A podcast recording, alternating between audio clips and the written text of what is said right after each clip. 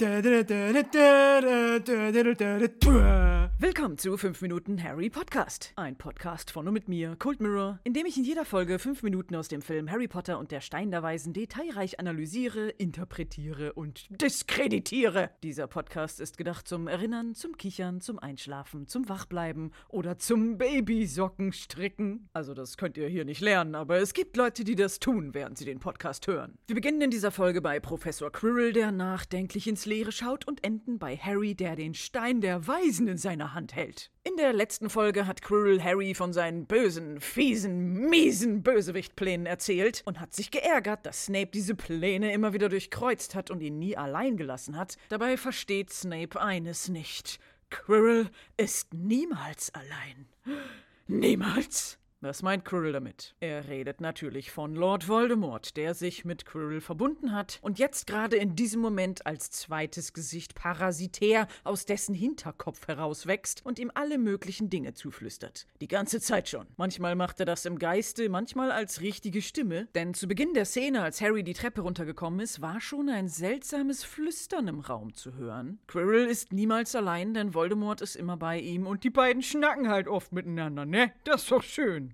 Im Moment wird Voldemort aber noch vom Turban verdeckt, das soll sich jedoch bald ändern. Zunächst redet Quirrell erstmal noch eine Weile mehr mit sich selbst als mit Harry und fragt sich, was dieser Spiegel denn nun tut. Er ist völlig davon eingenommen, Harry ist ihm egal, er wird auf der Treppe stehen gelassen und ignoriert. Das grobe Konzept des Spiegels Nerhageb wird Quirrell langsam bewusst. Er realisiert, dass ihm darin was gezeigt wird, was er am allermeisten begehrt, nämlich den Stein der Weisen, aber er verzweifelt daran, weil er nicht weiß, wie er ihn kriegen soll. Und er steht wieder wie am Anfang der Szene davor und kann sich nicht davon lösen. Da merkt man, was dieser Spiegel eigentlich für ein mächtiger Gegenstand ist, wenn selbst Lord Voldemort ihm nicht widerstehen kann. Das allein ist schon beachtlich, aber der Spiegel wurde noch mit einem kleinen Trick versehen. Er hat nicht nur extrem anziehende, fast schon abhängig machende Wirkung auf jeden, sondern wurde zusätzlich von Dumbledore auch noch so verzaubert, dass das einzige Begehren, das dieser Spiegel tatsächlich erfüllt ist, den Stein der Weisen demjenigen preiszugeben, der ihn finden, aber nicht benutzen will, wie wir kurz vor Ende des Films von Dumbledore erfahren. Was eigentlich eine gute Idee ist, die jetzt ausgerechnet von Harry versaut wird. Denn was ist passiert? Dumbledores Masterplan war gar nicht, den Stein zu verstecken und zu schützen. Der Plan war, denjenigen zu schnappen, der den Stein stehlen wollte. Was ist der Sinn dieser vorherigen Hindernisse und Rätsel gewesen, wenn einmal Quirrell und dann noch ein paar Erstklässler da einfach so durchkommen? Das ist doch albern, das hält doch nie im Leben einen der größten, bö bösesten, miesesten, fiesesten Schwarzmagier auf. Und das weiß Dumbledore auch. Wenn es wirklich darum gegangen wäre, den Stein zu schützen, hätte Dumbledore den garantiert irgendwo verstecken können, wo ihn keiner findet. Im Raum der Wünsche auf dem Meeresgrund, in seinem eigenen Arsch. Da gibt's ja viele Möglichkeiten. Stattdessen holt er den Stein aus Gringotts, was die sicherste Instanz ist, um wertvolle Gegenstände wegzuschließen, nimmt den Stein mit in die Schule, erzählt allen Lehrern davon und gibt ihnen die Aufgabe, tolle Hindernisse und Rätsel dafür zu erstellen, erzählt allen Kindern, dass ein bestimmter Korridor nicht betreten werden darf. Das ist ja, was Geheimhaltung und Sicherheit angeht, eine Katastrophe. Je mehr Leute davon wissen, desto mehr Angriffsstellen gibt es und irgendwelche Bösewichte könnten das ausnutzen. Aber genau das will Dumbledore. Er braucht die Hilfe von den anderen Lehrern doch überhaupt nicht. Er ist der Schulleiter, er ist der fucking geskillteste, mächtigste Zauberer von ihnen allen. Die ganzen scheiß Puppi-Rätsel hätte er doch mit Sicherheit alleine zaubern können. Es ging ihm einzig und allein darum, den Anschein zu erwecken, er würde mit allen Mitteln versuchen, den Stein zu schützen und zeigt dabei aber ganz offen diese möglichen Schwachstellen als Köder, damit Voldemort in seiner Besessenheit und Überheblichkeit zubeißt. Was geklappt hat. Diese ganzen Rätsel waren nicht dazu gedacht, ihn aufzuhalten, sondern um Zeit zu verschwenden und sicherzustellen, dass es sich bei dem Eindringling wirklich um jemanden handelt, der den Stein der Weisen begehrt. Und die wahre Falle ist dann am Ende der Spiegel Nerhageb, vor dem der Eindringling elendig verzweifelt wäre, denn niemand, der den Stein nicht von ganzem Herzen begehrt, hätte sich die Mühe gemacht, diese ganzen blöden Hürden zu überwinden. Und dann hätte Dumbledore es ganz leicht gehabt, den Bösewicht in aller Ruhe zu schnappen, der durch den Spiegel nicht körperlich, aber geistig gefesselt wäre. Harry konnte auch nicht anders, als immer wieder dahin zurückzugehen, um seine verstorbenen Eltern zu sehen. Selbst Dumbledore konnte sich lange Zeit diesem Begehr im Spiegel nicht entziehen. Es ist wie eine Droge, der man eiskalt Cold Turkey mäßig entsagen muss. Quirrell hat überhaupt keine Toleranz dazu aufgebaut. Er hätte wahrscheinlich, ganz nach Dumbledores Plan, stundenlang davor gestanden und wäre verrückt geworden. Jetzt, wo Harry aber überraschend aufgetaucht ist, ist der ganze Plan im Arsch. Denn Quirrell hat durch ihn nun doch einen Lösungsweg. Er fragt sich verzweifelt, wie kriege ich bloß den Stein?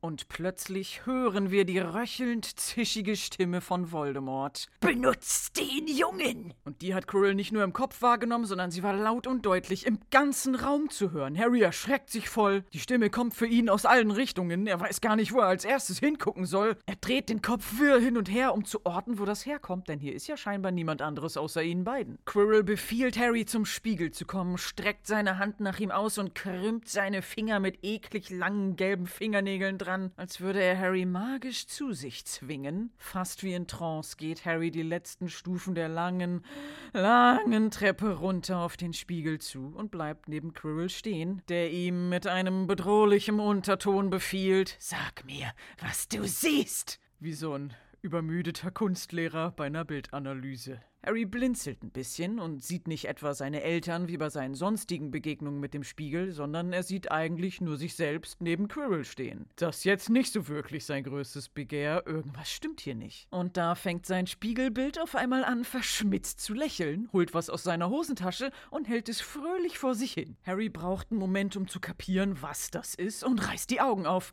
Sein Spiegelbild hält einen Stein, einen merkwürdigen roten Stein. Harry schaut fassungslos den Stein Stein und dann wieder das Gesicht seines Spiegelbilds an, als würde er wortlos fragen: Ist das sein Ernst? Ist das sein fucking Ernst? Ist das ernsthaft in echt wirklich tatsächlich for real der Stein der Weisen? Und sein Spiegelbild zwinkert ihm nur zu und tut den Stein langsam wieder zurück in die Hosentasche. Harry hat im Prinzip was ähnliches gesehen wie Quirrell. Er sieht sich selber mit dem Stein, mit einem Unterschied. Er will ihn ja gar nicht benutzen. Und das löst die Verzauberung des Spiegels auf. Und genau in dem Moment, als sein Spiegel-Ich den Stein in die Hose steckt, da bemerkt merkt Harry, dass sich ernsthaft in echt wirklich tatsächlich for real der Stein der Weisen in seiner echten, tatsächlichen, realen, nicht gespiegelten Hose befindet, die er mit seinen blutig aufgeratschten Fingern betastet. Er reißt schon wieder vor Schreck die Augen auf und er muss wirklich mal ein bisschen an seinem Pokerface arbeiten, denn Quirrell fragt ihn verwirrt, was ist denn, was siehst du? Denn alles, was Quirrell gerade mitbekommen hat, ist, dass Harry vorm Spiegel stand, die Augen aufgerissen, mehrmals stark eingeatmet und sich dabei an eine plötzlich erschienene merkwürdige Beule an seiner Hose gefasst hat.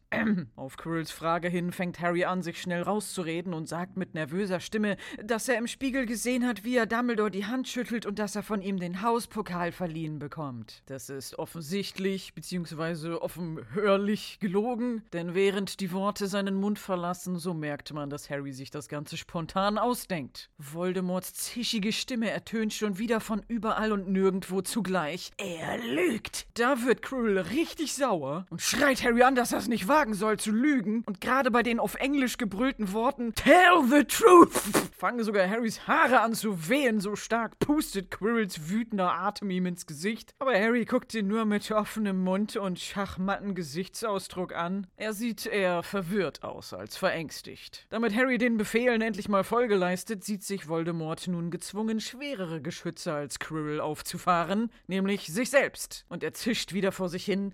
Lass mich mit ihm sprechen. Er spricht zwar schon die ganze Zeit und Harry ist auch fähig, seine Stimme zu hören, weiß halt nur nicht, von wo sie kommt, aber nun will Voldemort trotz Quirrells Einwand, dass er noch zu schwach dafür ist, so richtig mit Harry sprechen. Von Angesicht zu Angesicht. Quirrell beginnt auf einmal seinen Turban aufzuwickeln und während er kurz damit beschäftigt ist, nutzt Harry die Chance und geht immer weiter von ihm weg, ein paar Schritte rückwärts, dreht sich um und guckt, was es so für Fluchtmöglichkeiten gibt. Er sieht die lange, lange Treppe, für die er auch echt lange gebraucht hat, um sie runterzugehen. Die müsste er jetzt bergauf zurücklaufen. Yeah, no, das wird nicht passieren. Er überlegt nochmal ganz genau, ob er wirklich abhauen will und ist dann doch irgendwie zu neugierig und schaut wieder zurück zu Quirrell, der gleich sein Turban abgewickelt hat. Uh, es gab ja so viele Gerüchte von Klassenkameraden, was wohl darunter ist. Was ist die Wahrheit? Das klären wir gleich, denn ich möchte an dieser Stelle mal das Aussehen des Turbans genauer beschreiben. Er hat Ähnlichkeit mit einem Chaperon. Das ist ein sehr vielseitiges einziger Hut, der im Mittelalter in ganz Westeuropa getragen wurde, sowohl von Herren als auch von Damen. Er hat sich aus der Google entwickelt. Nein, nicht das Multimillion-Dollar-Unternehmen und die gleichnamige Suchmaschine, sondern die Google war eine kapuzenartige Kopfbedeckung, die die Schultern und den Hals bedeckt hat, mit Gesichtsöffnung vorne und einer langen herunterhängenden Spitze hinten dran. Und irgendwer damals vor vielen hundert Jahren hat sich gedacht, oh, ich bin jetzt mal richtig närrisch und hat die Google ein bisschen verkehrt aufgesetzt, nämlich die Öffnung für das Gesicht nicht über den Kopf gezogen, sondern einfach auf den Kopf draufgesetzt und den Rest des Stoffes aufgerollt und so oben drum rumgeknödelt. Und der Kapuzenzipfel hing dann meistens noch an der Seite über die Schulter. Aber daraus hat sich dann ein ganz neuer Stil entwickelt, der Chaperon. Später wurde das Ganze dann direkt als zusammenhängende Kopfbedeckung geschneidert, die man einfach auf und wieder absetzen konnte und nicht mehr selber wickeln musste. Und dieser lang herunterhängende Streifenstoff wurde dann auch mit Verzierungen versehen. Und ich bin bei meiner Suche nach Bildern von Chaperons auf ein Ölgemälde aus dem Jahre 1425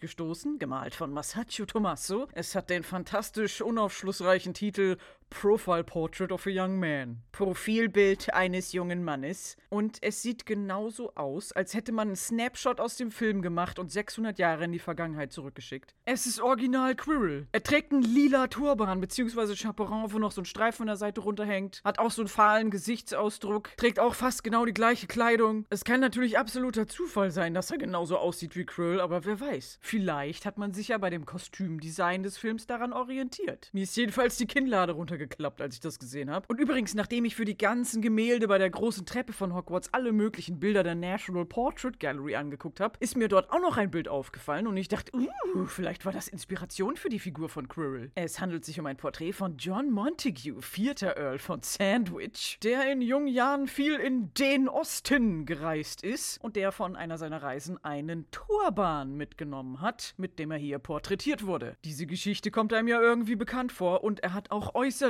erstaunliche Ähnlichkeit zu Quirrell mit dem Unterschied, dass der Turban nicht lila ist. Aber dieser John Montague sieht doch recht fragil und ziemlich britisch aus. Beziehungsweise wie jemand, der nicht viel Sonne abbekommen hat. Was gar nichts mit Quirrell zu tun hat, aber was ich voll interessant fand, er ist angeblich der Erfinder des Sandwichs. Weil er bei der Arbeit immer schnell zwischendurch was essen wollte und sich dann einfach den ganzen Tag von Weißbrotscheiben, wo ein bisschen Rindfleisch drauf war, ernährt hat. Was anscheinend im Jahre 1700 scheiß mich tot eine unglaublich tolle, nie dagewesene Erfindung war. Und alle, die ihm dabei zugesehen haben, wollten dann auch sowas und meinten dann, ah, ich möchte sowas wie hier, wie heißt der, wie Sandwich da. Ja, gib mir auch sowas, gib mir, gib mir was Sandwich-mäßiges. Und somit wurde John Montague, vierter Earl von Sandwich, der Namensgeber für diese völlig neue, besondere Köstlichkeit. Zwei belegte Scheiben Brot aufeinander gebappt. Wahnsinn! Hat nicht wirklich was mit Quirrell zu tun, aber mein Gehirn fand's so interessant, dass ich das unbedingt der ganzen Welt mitteilen musste. Es gibt zumindest die Gemeinsamkeit, dass Quirrell auch ein blasser, schwächlicher Typ ist, der, bevor er Lehrer an Hogwarts wurde, etwas durch die Welt gereist ist und von da seinen Turban mitgebracht hat. Was im Film nicht so vorkam, aber im Buch beschrieben wurde, ist, dass Quirrell auf die Frage hin, warum er den Turban trägt, den Schülern erzählt, dass er den von einem afrikanischen Prinzen als Geschenk bekommen hat,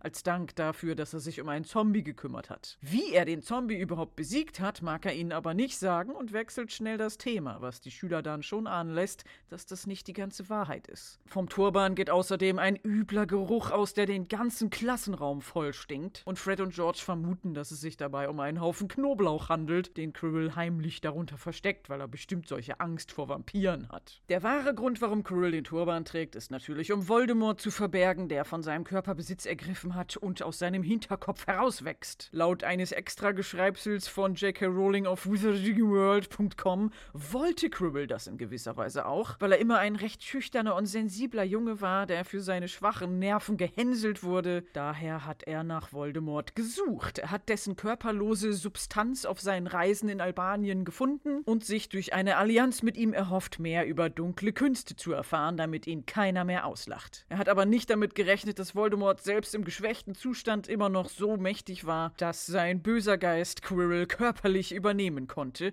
und die Mutation, die dadurch ausgelöst wurde, kommt nun zum Vorschein. Quirrell entfaltet langsam den Stoff des Turbans, die Musik schwillt an und als er das letzte Stück Stoff von seinem Kopf nimmt, sehen wir in der Reflexion des Spiegels, wie sich von seinem haarlosen Hinterkopf ein zweites Gesicht abhebt. Und an dieser Stelle muss ich kurz wieder stoppen und eine Szene erwähnen, die ich als vielleicht Filmfehler betitelt habe. Denn als Harry und Ron in der Mädchentoilette Toilette Hermine vor dem Troll gerettet haben, stößt Quirrell zusammen mit anderen Lehrern dazu. Und da hat er deutlich erkennbar Haare an den Seiten und an seinem Nacken. Und, und, und jetzt, wo er den Turban abnimmt und Voldemort zum Vorschein kommt, hat er eine Glatze.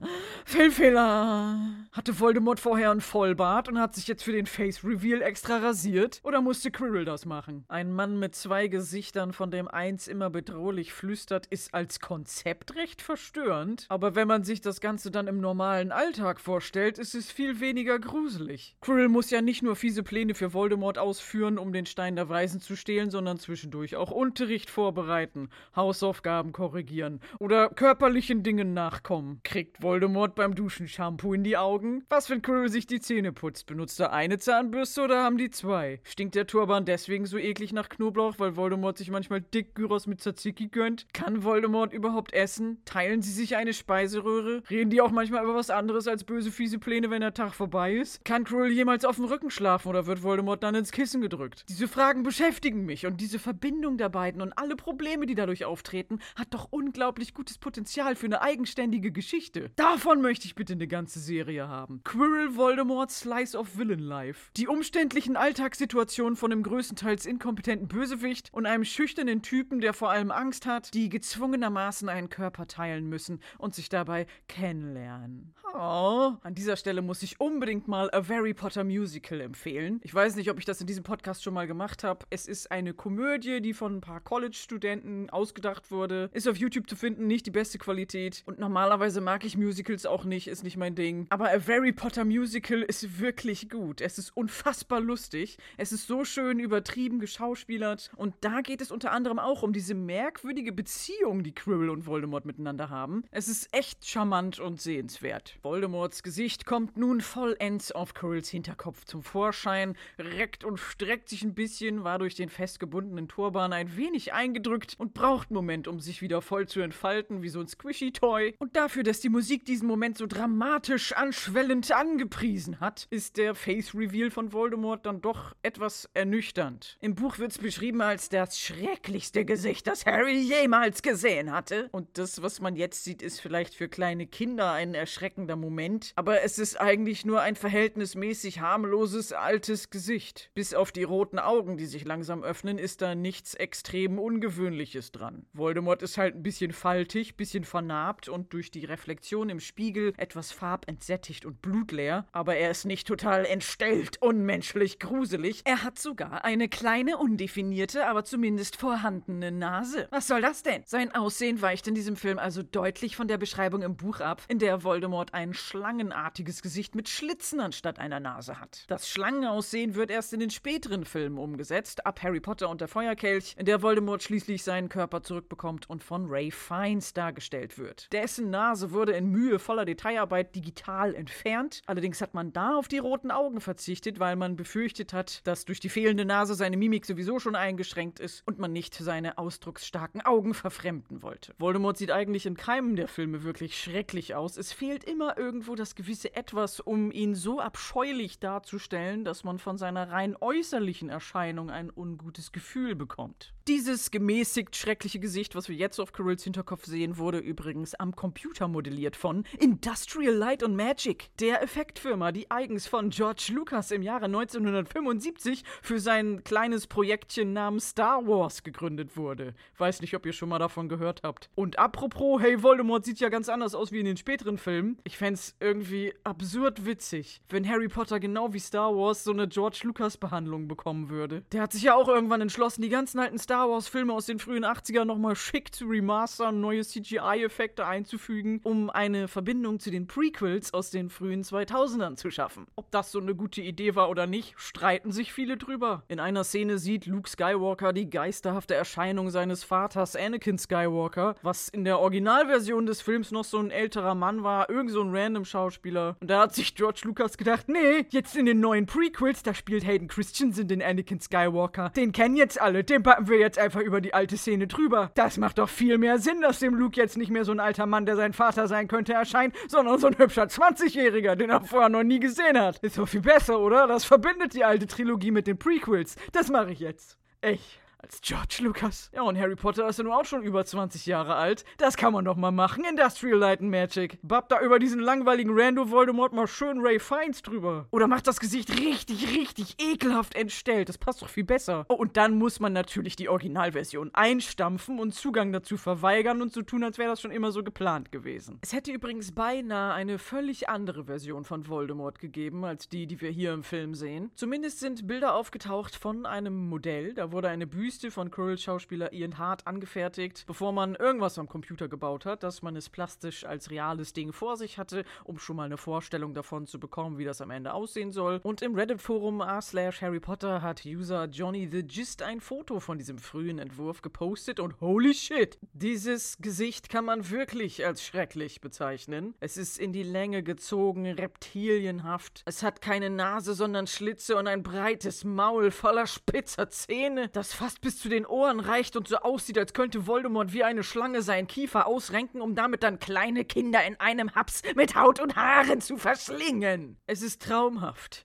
albtraumhaft. Aber leider ist es nur bei diesem Testmodell geblieben. Irgendeiner der Producer hat sich das bestimmt angeguckt und gedacht, nope. Und dann wurde es doch verworfen, vielleicht weil es das Ab 6 Rating des Films deutlich in die Höhe getrieben hätte. Das hätte garantiert kleine Kinder verstört. Ich finde es irgendwie schade, dass es nicht genommen wurde, aber na gut. Stattdessen haben wir jetzt dieses leicht verzerrte menschliche CGI-Gesicht, aber das muss ja auch von irgendwo herkommen. Und schon wieder hat sich irgendein Producer wahrscheinlich gedacht, hm, welchen Schauspieler können wir dafür nehmen, der gerade genug genug hässlich ist, dass ein kleines Kind denkt, boah, das ist das schrecklichste Gesicht, was ich je gesehen habe. Ich hab's, Richard Bremer. Der und Ian Hart haben sich die Rolle von Voldemort quasi geteilt. Gesichtsfeatures von Richard Bremer wurden übernommen und Ian Hart hat ihm dann aber die zischige, röchelnde Stimme geliehen. Und es ist ein bisschen verwirrend mit dieser Rollenverteilung, denn Ian Hart steht zweimal im Abspann, sowohl als Professor Quirrell als auch am Ende als Voldemort. Und dazu gibt es außerdem noch die Figur He Who Must Not Be Named. Er, dessen Name nicht genannt genannt werden darf, was ja auch nur eine Umschreibung von Voldemort ist, da steht als Darsteller Richard Bremer, weil der nämlich in der Flashback-Szene, als Hagrid erzählt, wie Harrys Eltern getötet wurden,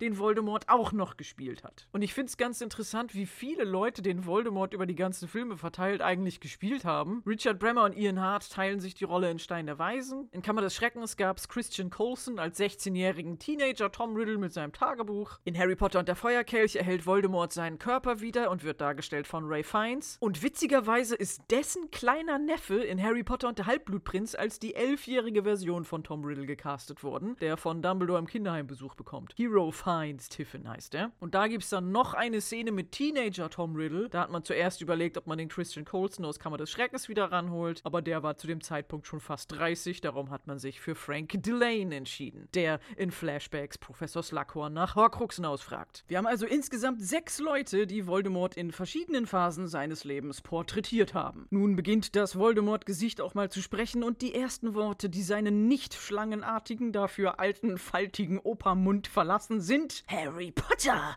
so begegnen wir uns wieder.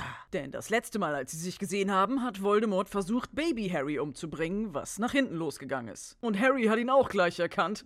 Voldemort! Ja, und dann macht Voldemort genau das gleiche, was Quirrell vorher gemacht hat. Da haben sich wirklich zwei Gleichgesinnte gefunden, denn auch er will erstmal seine bösen, fiesen Bösewichtspläne erklären, damit Harry und auch jeder Zuschauer weiß, worum es geht und wie böse er ist. Er lebt als Parasit auf Quirrell und muss Einhornblut trinken, um sich am Leben zu halten. Beziehungsweise eigentlich hält das Einhornblut ja Quirrell am Leben, dessen Körper durch Voldemort langsam stirbt. Und Voldemort wird durch seine Horcruxe am Leben gehalten, denn solange die existieren, kann er nicht sterben. Das sagt er jetzt aber noch nicht, weil es keiner wissen soll und weil es eine Storyline ist, die zu dem Zeitpunkt noch gar nicht von der ollen J.K. Rowling konzipiert worden war. Und während Voldemort alles so erzählt, fährt die Kamera um Quirrell rum und der bewegt den Kopf ganz komisch und sieht aus, als würde er gleich kotzen. Er wirkt und scheint keine Luft zu kriegen und dann ist mir klar geworden, das macht voll Sinn, dass Ian Hart im englischen Voldemort seine Stimme leiht, denn das ist genau das, was Quirrell auch hier macht. Er leiht Voldemort mit seinem Körper auch seine Stimme. Voldemort hat quasi die Administratorrechte für seinen Hals bekommen und benutzt gerade seine Stimmbänder, um mit Harry zu sprechen. Was sich bestimmt super weird anfühlt und deswegen sieht Quirrell aus, als würde er sich gleich so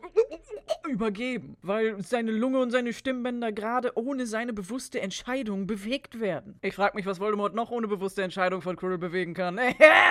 Wir erfahren von Voldemort nun, dass Einhornblut ihm keinen neuen Körper geben kann, dafür schafft es aber etwas anderes, was sich praktischerweise in Harrys Tasche befindet. Ja, da hat er recht, es ist echt praktisch, dass Harry zufällig vorbeigekommen ist und sich gewünscht hat, den Stein der Weisen zu finden, aber nicht zu benutzen. Quirrell würde immer noch vorm Spiegel stehen, wenn Harry jetzt nicht praktischerweise da wäre. Harry reißt vor Schreck die Augen auf, guckt auf seine Hosentasche, in der der Stein ist, guckt zu Quirrell, der den Stein nicht hat, und kommt dann auf die fantastische Idee, wegzulaufen. Quirrell schnippt einmal mit dem Finger und direkt vor Harry, der es gerade mal geschafft hat, ein paar Treppenstufen hochzuhumpeln, lodert eine Feuerwand auf und umgibt den ganzen Raum. An manchen Stellen ist es allerdings nicht so flächendeckend und man könnte leicht drüber hüpfen, aber es gibt keinen Kommen mehr für Harry. Dieses Feuer ist kein digitaler Effekt, sondern alles echt. Es wurde durch Rohre im Boden erreicht, aus denen Feuer kam. Richtig schöne Pyrotechnik, die auch nochmal zu Daniel Radcliffes schauspielerischer Immersion in die Geschichte beigetragen hat. Denn er musste sich die Gefahr der Flammen nicht vorstellen. Die waren direkt vor ihm. Das ist wieder einer der Stunts, die er selber machen durfte. Er musste ganz schnell die Treppe hochlaufen und dann kurz davor, als sie aufgelodert sind, stehen bleiben. Was schon gefährlich ist, denn diese Feuerwand war fast drei Meter hoch und extrem heiß. Im Buch kommt in dieser Szene eigentlich gar kein Feuer vor. Stattdessen schnippt Quirrell mit dem Finger, um Seile erscheinen zu lassen, die Harry fesseln, sodass er nicht weglaufen kann. Eine Feuerwand kam aber an anderer Stelle vor, die es nicht in den Film geschafft hat, nämlich das Zaubertränkerätsel von My Love. Always. Professor Snape, der ja angeblich auch den Stein der Weisen beschützt, was Hagrid auch den Kindern extra erklärt hat. Das Hindernis, was Snape sich zum Schutz ausgedacht hat, ist aber gar nicht im Film gezeigt worden. Aber ist schon okay.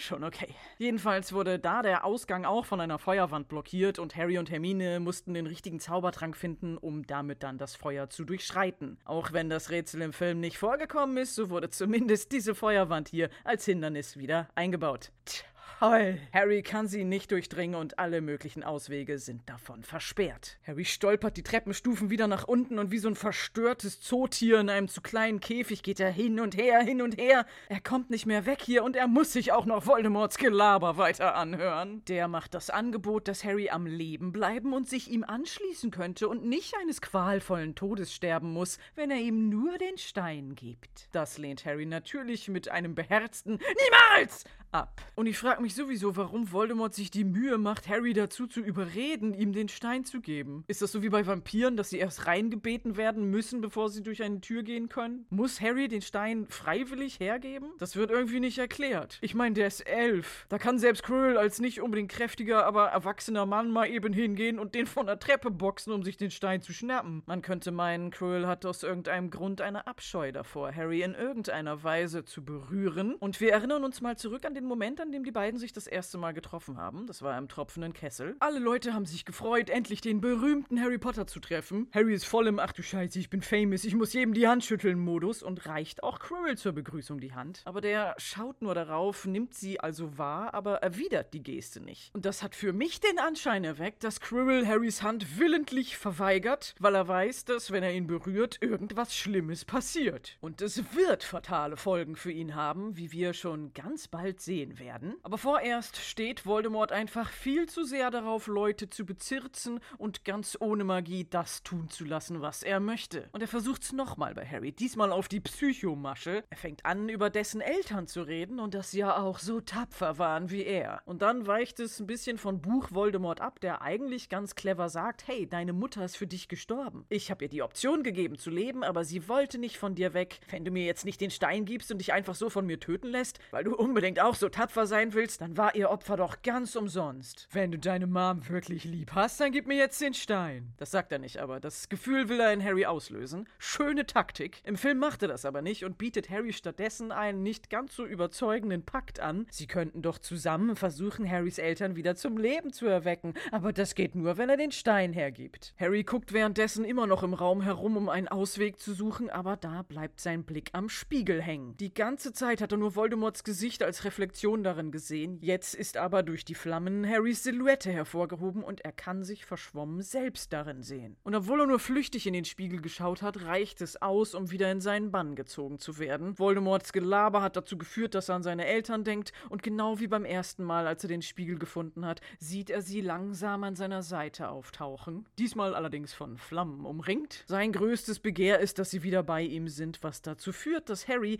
wenn auch nur für eine Sekunde, tatsächlich darüber nachdenkt, Voldemort den Stein zu geben. Er kann sich von diesem Wunsch, seine Eltern wieder zu haben, einfach nicht losreißen. Beinahe ist Harry soweit. Er holt den Stein schon aus seiner Tasche, aber Voldemort kann nicht anders und muss weiter labern. Hätte er die Schnauze gehalten, hätte er jetzt den Stein gekriegt. Aber nein, er muss irgendwelche Bösewicht-Motivation-Pseudoweisheiten von sich geben. Es gibt kein Gut und Böse.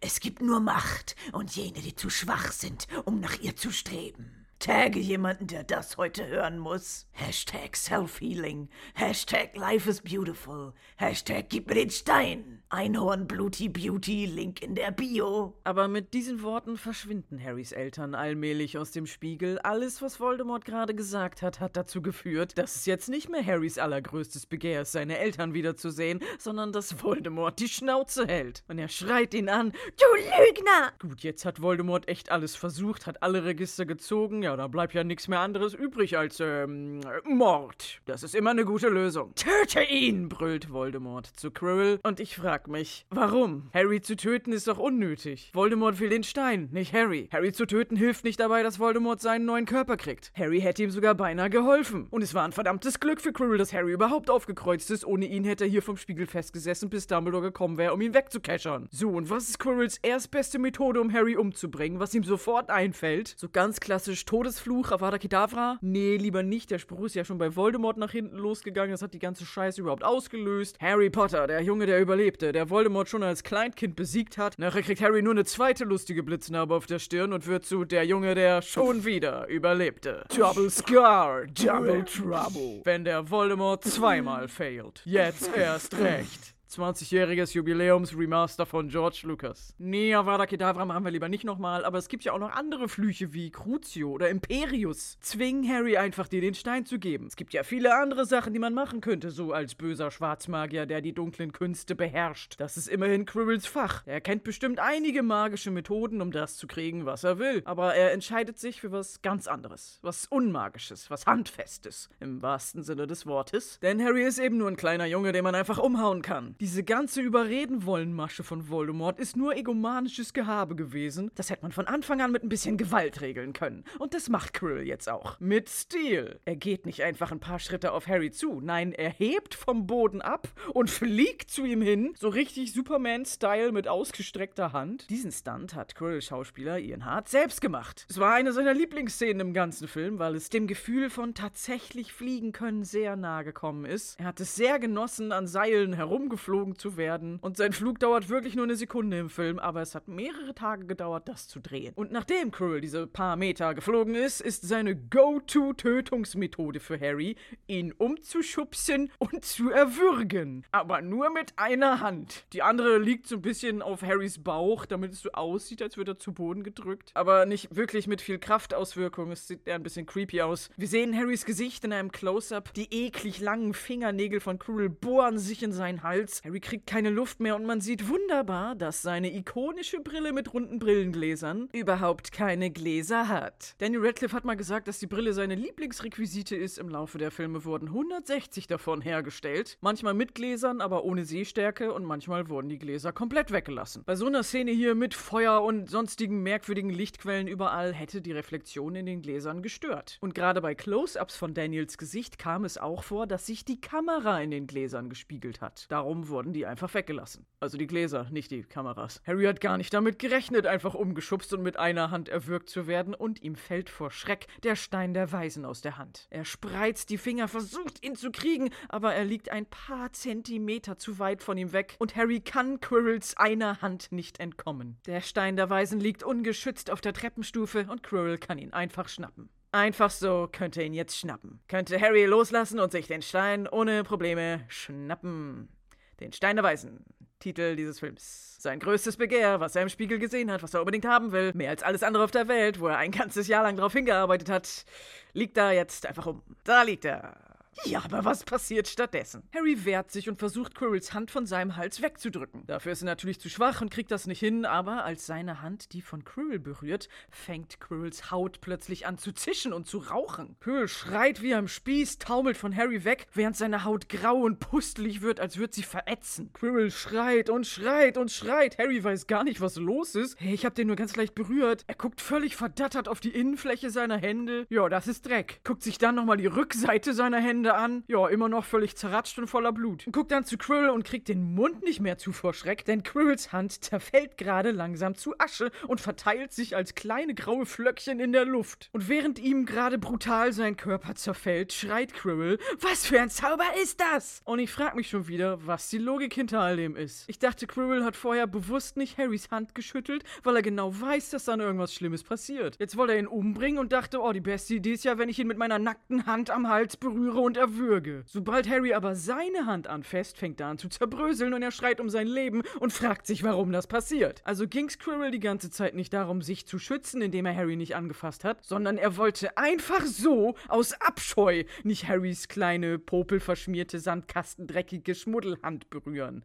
Absolut verständlich. Quirrell kann also Harry berühren, da passiert nichts, aber wenn Harry ihn berührt, dann geht das Gebrösel los. Warum? Wodurch wird das ausgelöst? Kommt es speziell von Harrys Händen, wenn er aktiv Quirrell anfasst? Oder ist es vielleicht Harrys Blut, was diese Reaktion triggert? Das wird irgendwie nie konkret erklärt. Alles, was Dumbledore später sagt, ist, dass die Liebe von Harrys Mom und ihre Aufopferung ihn quasi mit einem starken Schutz belegt haben, sodass es für Quirrell eine Qual war, ihn anzufassen. Äh, aber am Hals ist okay, oder was? Quirrell ist in Panik und muss entsetzt mit ansehen, wie seine Hand langsam zerfällt und Voldemort brüllt ihn an. Du Narr, du sollst den Stein holen! Und sabbert dabei, dass die Speicheltropfen nur so herumfliegen. Ja, was denn nu? Harry töten oder Stein holen? Der Stein liegt da schon die ganze Zeit auf der Treppe. Den hättest du eben schon haben können. Komm mal auf deine Prioritäten klar. Harry guckt sich um, sieht den Stein hinter sich liegen, guckt wieder zu Quirrell und denkt sich, ja geil, ich benutze meine neu erhaltene Fähigkeit, alles mit meinen Killerhänden wegzuätzen, springt auf und greift Quirrell mit beiden Händen direkt in die Fresse. Da fängt dessen Haut erneut an zu rauchen und zu tischen. Quirrell und Voldemort zusammen fangen vor Schmerzen an zu schreien und Quirrells Gesicht verwandelt sich langsam zu Asche. Harry muss sich zusammenreißen, nicht selber loszuschreien, denn das, was er jetzt mit ansehen muss, ist wirklich nicht für Kinderaugen. Quirrell kann nicht mehr schreien. Sein Mund ist zu Asche geworden. Er kann nichts mehr sehen. Seine Augen sind zu Asche geworden. Er hält einen Moment lang inne und lehnt den Kopf zurück, während der Rest seines Körpers langsam zerfällt. Das ist der Moment, in dem ihm klar wird, dass er stirbt. Obwohl er gar nichts mehr wahrnehmen kann, geht das, was von seinem Körper übrig ist,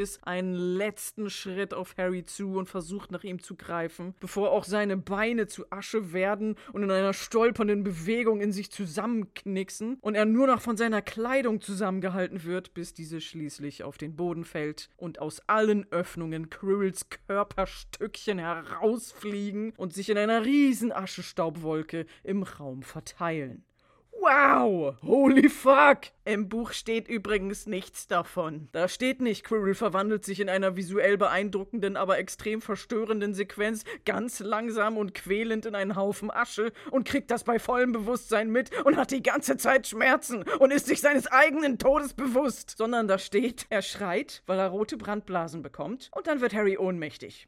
Ja, da steht nichts davon, dass Quirrell so grausam stirbt. Ich meine, es sieht cool aus, aber wow. Tja, das war das letzte Mal, dass wir Quirrell gesehen haben und es war nicht nur eine Qual für ihn, von Harry angefasst zu werden, sondern es war auch eine Qual für mich, diesen Namen auszusprechen. Quirrell ist eine merkwürdige Aneinanderreihung von Zungenbewegungen. Laut J.K. Rowling sollte es ja eine Fusion aus den Worten Squirrel für Eichhörnchen und Quiver für Zittern sein, weil Quirrell die ganze Zeit nervös zittert und so harmlos und niedlich erscheinen sollte wie ein Eichhörnchen. Sein Vorname ist genauso merkwürdig, der kommt nie in den Büchern vor und in einer uralten IMDb-Liste wurde er mal erwähnt, da hieß er aus irgendeinem Grund noch Slutero Quirrell. Man hätte ihm den wunderbaren Spitznamen Slut geben können, aber der Name wurde verworfen, denn irgendwann ist eine ganz offizielle Sammelkarte für das Harry Potter Trading Card Game erschienen und da wurde er Professor Quirinus Quirrell genannt. Vor einiger Zeit hatte ich das ja schon mal angesprochen und mir vorgenommen, die Bedeutung des Namens genauer zu erklären und das habe ich mir bis zu dieser Podcast-Folge hier aufbewahrt. Mehr als zwei Jahre lang. Pass auf. Quirinus. J.K. Rowlings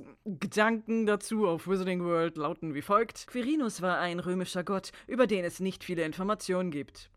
Mit freundlichen Grüßen, J.K. Rowling. Autorin. Alles klar, JK. Geiler Text, richtig geil. Äh, könntest du diese nicht vielen Infos vielleicht minimal erläutern? Ja, also der Gott Quirinus wird im Allgemeinen mit Krieg in Verbindung gebracht und das ist ein Hinweis darauf, dass Quirrell nicht ganz so harmlos ist, wie er scheint. Mit freundlichen Grüßen, J.K. Rowling.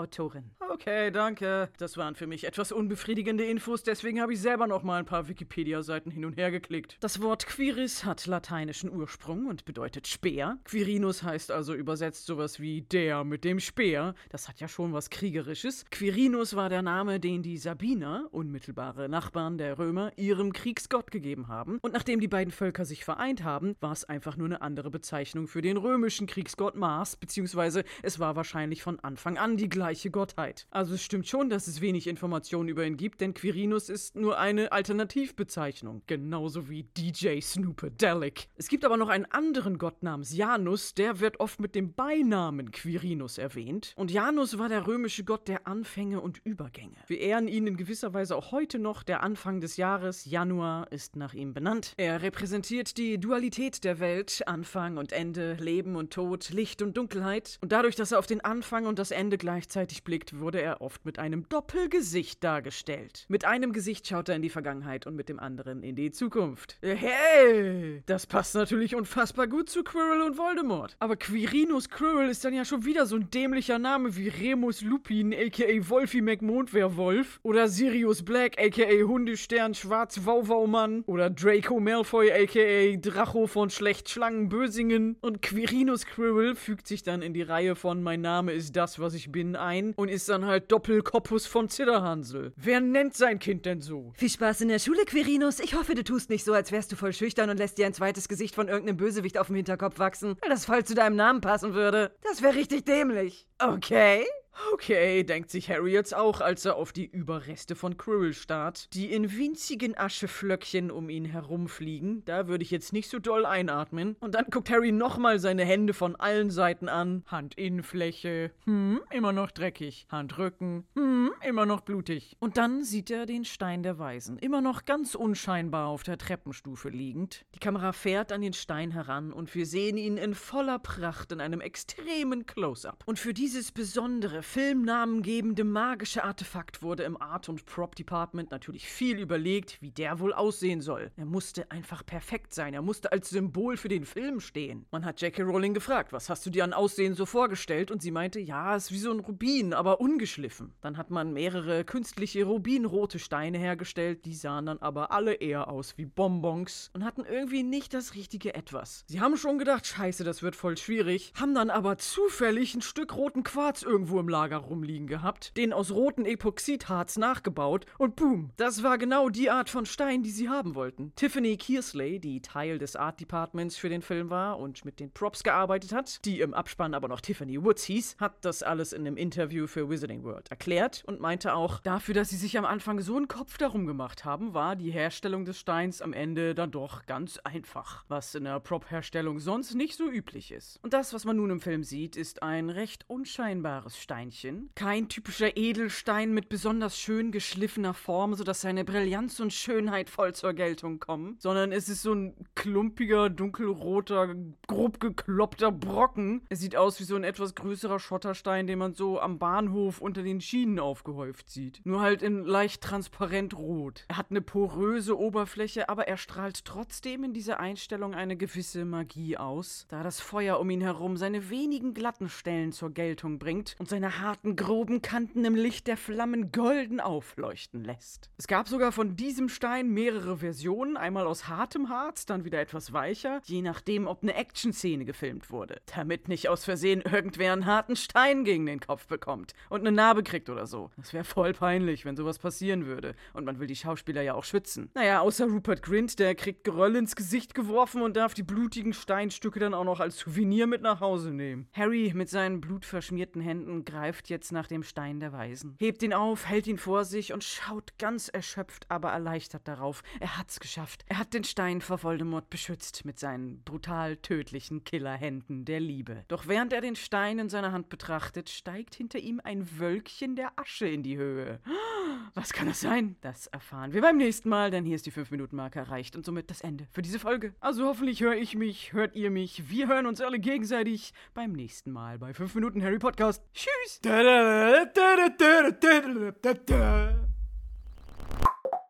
Das war ein Podcast von Funk. Und hier sind Outtakes. Quirrell befiehlt Harry zum Spiegel zu kommen. Spiegel. Komm zum Spiegel, Harry. Dieses gemäßigt schreckliche Gesicht, was wir jetzt auf Harry. auf Harrys Kopf sehen. An manchen Stellen brennt es allerdings nicht so fleckendeckend. Ist Ihre Kleidung auch so voller Flecken? Benutzen Sie Feuer. Dann haben Sie keine Flecken mehr. Es ist wirklich fleckendeckend. Im Buch kommt in dieser Szene eigentlich kein Feuer vor. Stattdessen schnippt Sch Schnürl, weil er weiß, dass, wenn er ihn berührt, irgendwas Schlimmes passiert. Es war nicht nur eine Qual für ihn, von Harry angefasst zu werden, sondern auch für mich war es eine Qual, diesen Namen auszusprechen. Qual. Ein Qual, Quirrell, Qual. Er repräsentiert die Dualität der Welt, Anfang, Ende, Leben, Tod, dicht. Bist du dicht? Oder nüchtern?